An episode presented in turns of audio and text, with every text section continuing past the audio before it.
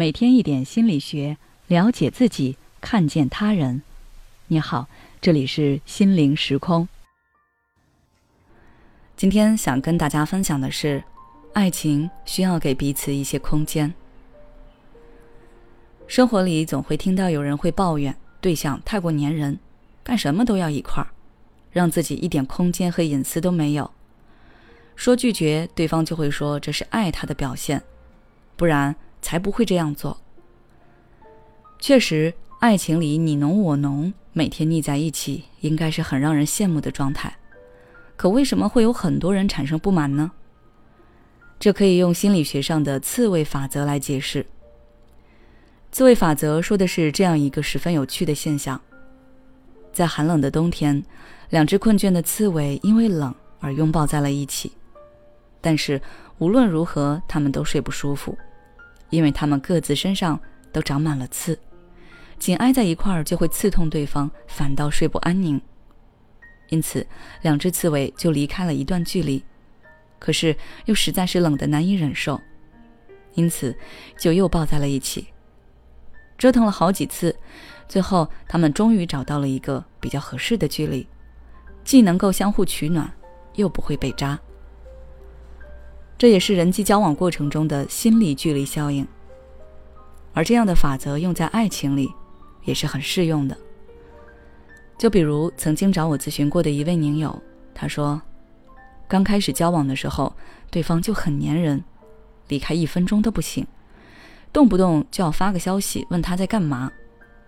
但那时他觉得热恋都是这样，而自己也很喜欢他，所以没说什么。可随着交往越来越久，对方越发粘人，而且还喜欢查他手机，要求他一直开着定位，对他和别人的聊天记录也要一条一条的浏览，生怕他干了什么坏事。他也知道对方很爱他，可是这种不留一点空间的爱，快让他窒息了。最近因此发生了好几次争吵。当时我是这么跟他说的。爱一个人固然没错，但是如果爱的不留一丝空间，反而是对爱情的一种伤害。大家要记住，在爱情里留有一些私人空间是很重要，也是很有必要的。因为我们每个人都是一个独立的个体，即便你们相爱，也不可能真的成为连体婴。如果你一味的黏着对方，并要求对方的一切都不能隐藏，那样只会让对方觉得他是你的囚犯。觉得你一点都不尊重他，甚至会觉得你很烦。而一旦他觉得你烦了，就是你们感情出现问题的开始。如果你的爱人跟你说过类似的话，那柠檬建议你，首先必须停止这样过度的粘人行为。要知道，适度的粘人可能会增强双方的感情，可过度的粘人就是一种压迫了。虽然对方可能会因为爱你而选择忍受。